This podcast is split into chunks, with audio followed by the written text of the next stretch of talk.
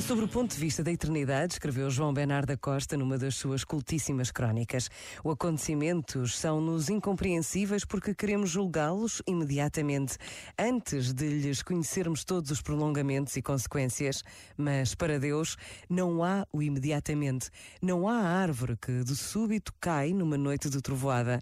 Há o tempo todo, todo o passado, todo o presente, todo o futuro. Este momento está disponível em podcast no site e na app da RGF.